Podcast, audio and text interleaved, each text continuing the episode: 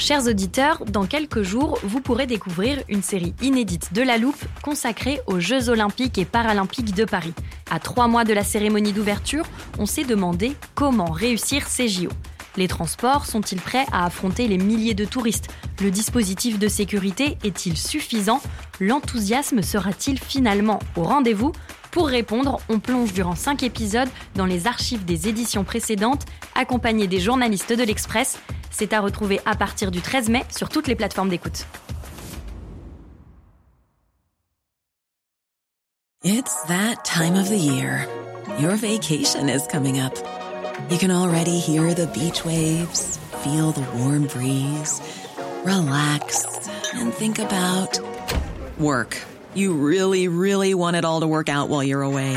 Monday.com gives you and the team that peace of mind. When all work is on one platform and everyone's in sync, things just flow wherever you are.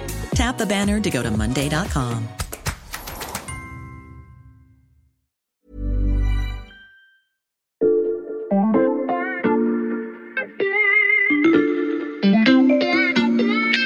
Salut, c'est Xavier Yvon. Nous sommes le mardi 9 novembre 2021. Bienvenue dans La Loupe, le podcast quotidien de l'Express. Allez, venez, on va écouter l'info de plus près.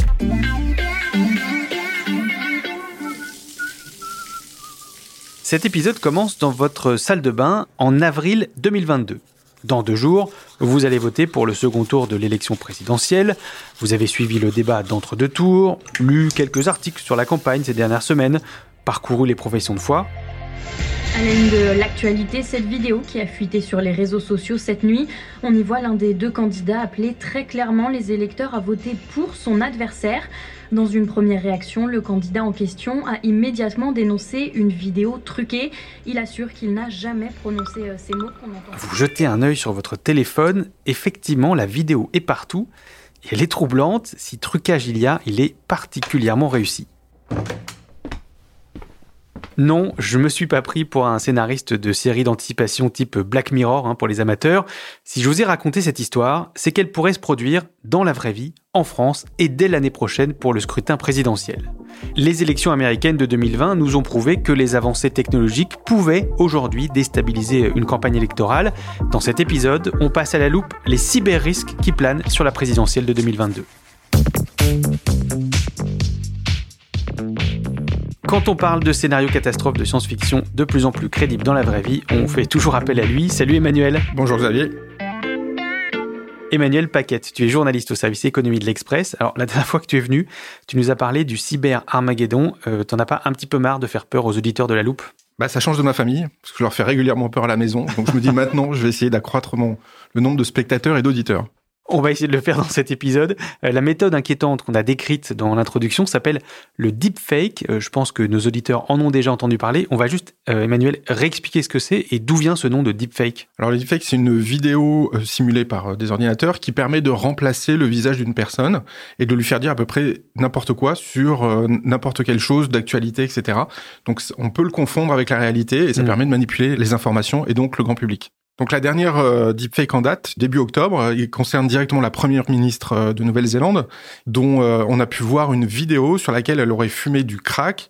Alors en l'occurrence, cette vidéo est totalement fausse, elle a été montée puisqu'il s'agit d'une youtubeuse sur laquelle on a collé le visage de la première ministre, qui a beaucoup circulé sur les réseaux sociaux pour la décrédibiliser puisqu'elle est plutôt mise en cause aujourd'hui sur sa politique anti-pandémie dans son pays. Deepfake, c'est une contraction de deux termes. Euh, D'une part, fake, qui veut dire faux, justement, Mhm. et deep, donc deep learning, euh, ce qui est la traduction française, c'est apprentissage profond.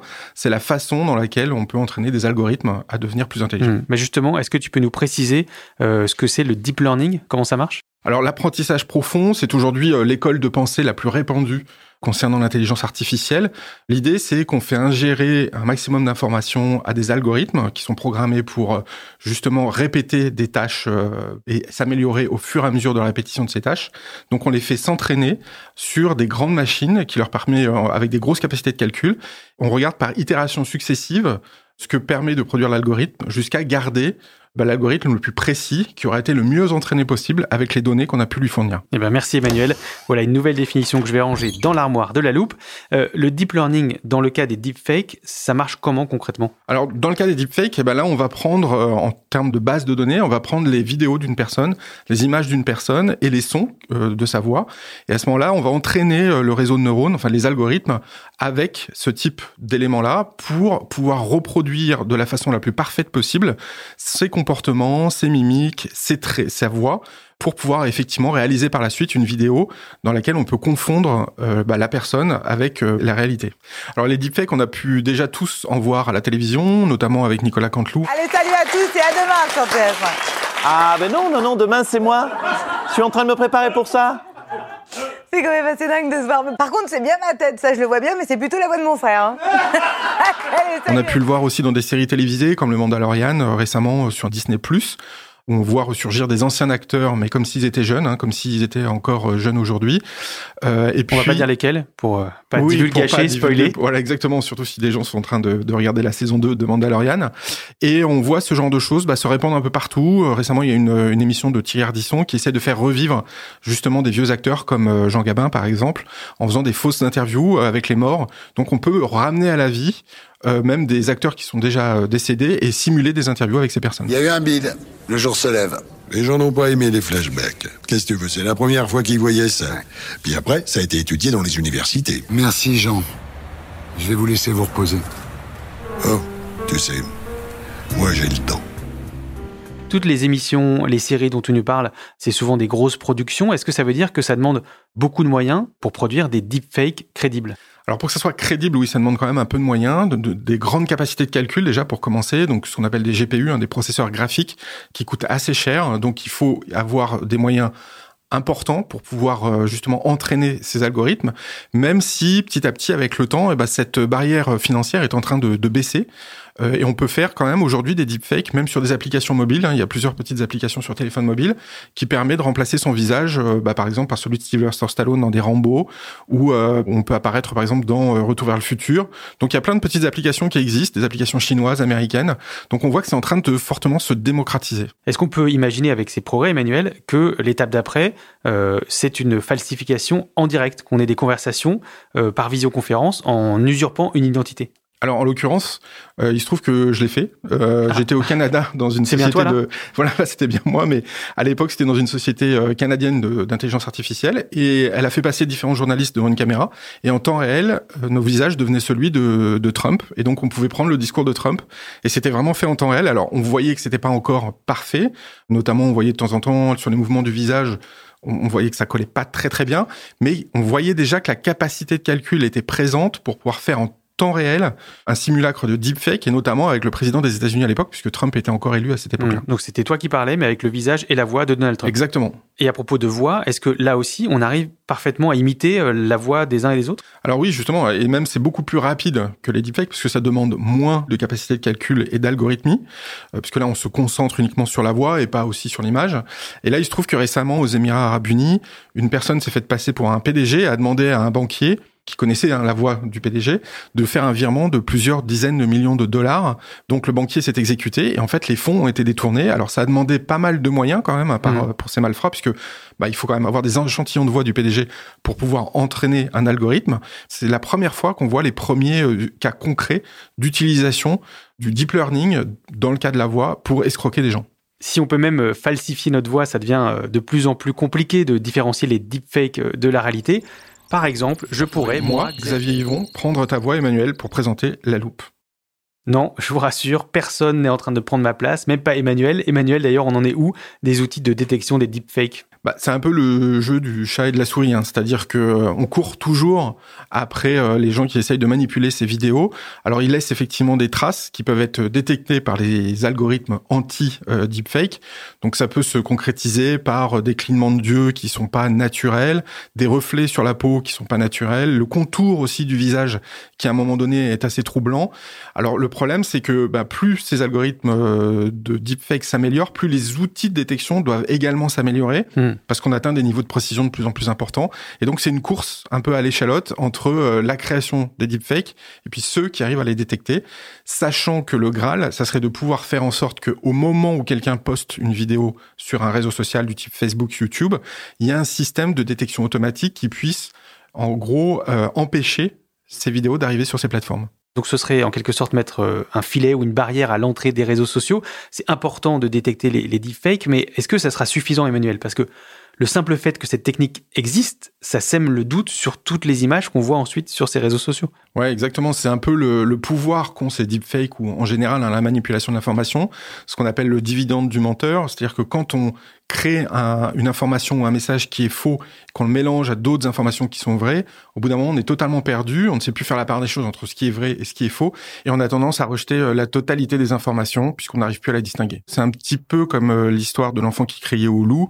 Il crie une première fois au loup alors que l'animal n'est pas là, une deuxième fois au loup et l'animal n'est toujours pas là, et donc la troisième fois, quand il crie au loup et que l'animal est pour le coup et derrière lui prêt à, le tuer, eh ben les villageois ne le croient plus et de fait ne vont pas le sauver. C'est un peu ça le dividende du menteur, c'est qu'à la fin, on croit plus personne et on est totalement perdu.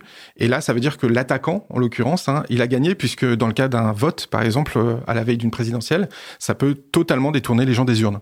Un exemple concret, c'est quand Donald Trump a perdu, il a à un moment donné concédé sa défaite devant le public américain et beaucoup de gens pensaient qu'en réalité c'était une deepfake. Donc on voit bien que les lignes sont totalement brouillées, on ne sait plus ce qui est vrai de ce qui est faux. Le dividende du menteur, c'est pour ça que je vous disais qu'on pourrait mesurer euh, l'effet des deepfakes dès l'élection 2022. Et vous allez l'entendre, c'est loin d'être la seule manipulation qui nous guette.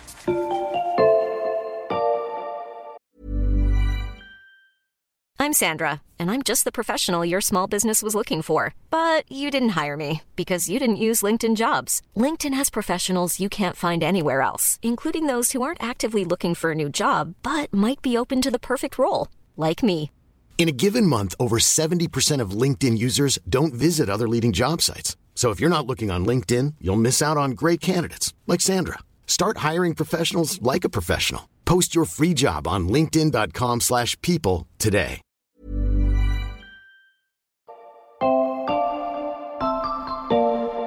Revenons sur le scénario dont je vous parlais en début d'épisode, un candidat qui appelle à voter pour son adversaire à une élection présidentielle. Eh bien, figurez-vous que c'est déjà arrivé. because we cannot get reelect. We cannot win this reelection. Excuse me. We can only reelect Donald Trump. On ne peut pas gagner cette élection, il n'y a pas d'autre choix que de réélire Donald Trump. Oui, vous avez bien reconnu la voix du démocrate Joe Biden. Qu'est-ce que c'est que cette vidéo, Emmanuel? Bah, en fait, là, pour le coup, on n'est pas du tout dans la deepfake, on est sur quelque chose de beaucoup moins technique. C'est simplement du montage et remontage de propos de Joe Biden. Donc, euh, c'est des propos bien réels, mais montés d'une certaine manière. On peut lui faire dire à peu près ce qu'on veut.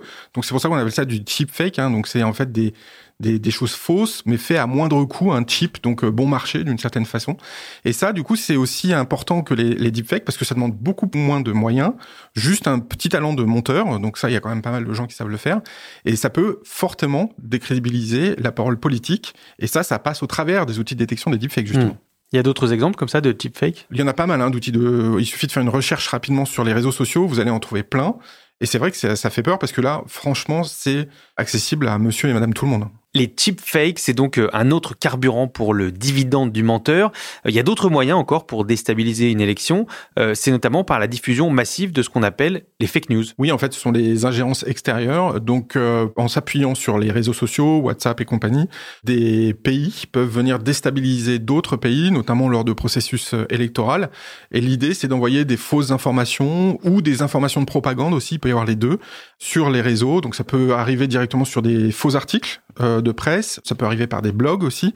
On voit aujourd'hui que selon une étude quand même d'Oxford euh, qui est sortie récemment, il y a 81 pays dans le monde qui s'adonnent en fait à de l'ingérence informationnelle. Ça peut être pour déstabiliser un processus électoral. Donc 80 pays, c'est juste énorme. Et surtout, c'est des petits pays, pas forcément des gros auxquels on pense. On pense souvent à la Russie, mais c'est aussi à la portée de tout petits pays. Et ça, c'est un petit peu nouveau en s'appuyant sur des entreprises privées qu'on paye pour ça, pour faire de l'ingérence. Emmanuel, si on revient à la présidentielle de 2022, euh, quel pays pourrait avoir intérêt à faire de l'ingérence comme ça dans notre processus électoral? Bah, c'est un peu les usual suspects, c'est-à-dire on s'attend toujours à ce que la Russie le fasse, puisqu'ils l'ont déjà fait aux États-Unis. Ils ont tenté de le faire dans pas mal d'autres pays. Le président de la République a pointé du doigt aussi des risques avec la Turquie, puisqu'il mmh. y a eu pendant longtemps des relations assez complexes avec les Turcs. Donc il est possible que la Turquie tente aussi de faire de l'ingérence.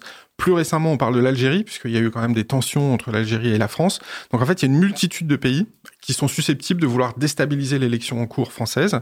Il y a beaucoup de suspects potentiels, puisqu'encore une fois, c'est très facile aujourd'hui de pouvoir déstabiliser à peu de frais une élection via les réseaux sociaux.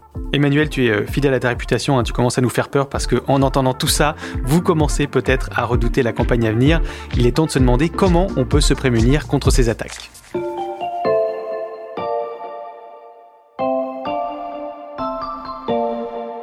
Les attaques peuvent venir de n'importe où, et encore une fois, que ce soit les cyberattaques ou la désinformation, dans les dernières euh, échéances électorales euh, occidentales, il n'y a pas eu une échéance électorale où il n'y a pas eu un problème. Donc il faut s'y préparer. On vient d'entendre Cédric O, secrétaire d'État chargé de la transition numérique. Emmanuel, quels sont les problèmes survenus dans les précédentes élections dont il parle? Alors il y a eu des problèmes lors de l'élection américaine, puisqu'on a vu des interférences venues de Russie, en tout cas c'est les services de renseignement américains qui l'ont dit. Euh, ils ont vu aussi des plus petits pays comme Cuba, le Venezuela faire des tentatives d'ingérence dans le processus électoral, mais finalement ça n'a pas eu beaucoup d'incidence cette fois-ci. Euh, en Allemagne, pour les élections allemandes, il y a eu aussi visiblement des tentatives. Alors c'est resté un petit peu en dessous du, radar. En France, bah, il y a toujours ce traumatisme hein, des Macron Leaks de 2017. Alors là, on était plutôt sur une cyberattaque et la diffusion d'informations internes au parti d'Emmanuel Macron, donc En Marche. Là encore, il y avait eu peu de déstabilisation, mais c'était arrivé quand même deux ou trois jours avant le deuxième tour de l'élection. Donc on voit qu'il y a un potentiel de nuisance extrêmement important. Oui, Cédric O dit justement que la France doit se préparer. Euh, Emmanuel, euh, quel est notre arsenal de défense? Bah, Il y a eu plusieurs dispositifs. Il y a eu un premier dispositif qui est une loi anti-fake news qui a été votée par le Parlement et qui impose des nouvelles obligations aux plateformes numériques, donc du type Facebook, Google, euh, même Snapchat et probablement TikTok aussi. Donc dès qu'elles voient une campagne d'ingérence qui se traduit directement sur leur plateforme, elles ont une obligation de le dire et de le reporter directement au Conseil supérieur de l'audiovisuel, donc le CSA, le gendarme de l'audiovisuel français, hein, mhm. qui gère la plupart des chaînes, justement pour essayer de bloquer au plus tôt ce type d'ingérence et éviter qu'elle ne se répande et, euh, et ne puisse déstabiliser le processus électoral. Pour les attaques qui viennent de l'extérieur, qui, euh, tu nous l'as dit, ont un, potentiel d'impact beaucoup plus important, il existe quoi? Alors là, c'est beaucoup plus récent, c'est un nouvel organisme qui s'appelle Viginum, qui est directement relié à la responsabilité du SGDSN, donc le secrétariat général à la défense et à la sécurité nationale. Et donc c'est une organisation qui vient de voir le jour, dans laquelle les services de renseignement extérieurs et intérieurs vont participer pour justement essayer de détecter très tôt une campagne euh, éventuelle de pays euh, étrangers et, si possible, l'analyser, la bloquer. Donc ça demande euh, des efforts d'un point de vue technologique et humain, avec une soixantaine de personnes qui sont en train d'être embauchées actuellement pour mettre sur pied Viginum. Mais aujourd'hui, on n'a aucune idée des outils sur lesquels ils vont pouvoir s'appuyer. Ça semble relativement restreint en termes d'outils technologiques potentiels à pouvoir utiliser. Et surtout, ils marchent dans les pas d'autres organisations aux États-Unis, en Australie, en Angleterre, qui ont vu le jour, mais depuis un certain temps déjà, justement, pour essayer de parer à ce genre de menaces. Emmanuel, toi qui es notre spécialiste qui suit la cybermenace de près ici à l'Express, est-ce que tu dirais que ce dispositif peut faire le poids face à euh, toutes les techniques dont tu nous as parlé depuis le début de cet épisode? Alors le problème c'est que ça arrive très tard, hein, puisque là on est à quelques mois à peine de l'élection française, donc ça arrive tard avec relativement peu de moyens, 60 personnes, c'est face aux hordes de trolls qu'on peut voir un peu partout, ça semble quand même assez anodin et anecdotique. Donc peu de temps, peu de moyens, et puis euh, pas de technologie aussi aujourd'hui avérée hein, pour bloquer ces trolls éventuels et ces ingérences extérieures. Donc c'est peut-être trop peu et trop tard, mais ça on le verra hmm. dans la prochaine élection. Oui, pas impossible donc euh, la scène que j'imaginais dans votre salle de bain euh, au début de cet épisode ait bien lieu dans les mois qui viennent. merci Emmanuel. Merci. Emmanuel Paquette, donc vous l'avez compris, notre cyber spécialiste ici à l'Express. Vous pouvez retrouver tous ces articles sur notre site internet. Et pour ne rater aucun épisode de La Loupe, la vraie loupe, promis, c'est pas truqué, pensez à vous abonner sur votre plateforme d'écoute, par exemple Deezer, Apple Podcast ou euh, Podcast Addict. Cet épisode a été fabriqué avec Louis Coutel, Margot Lanuzel et Lison Verrier. Retrouvez-nous demain pour passer un nouveau sujet à la loupe.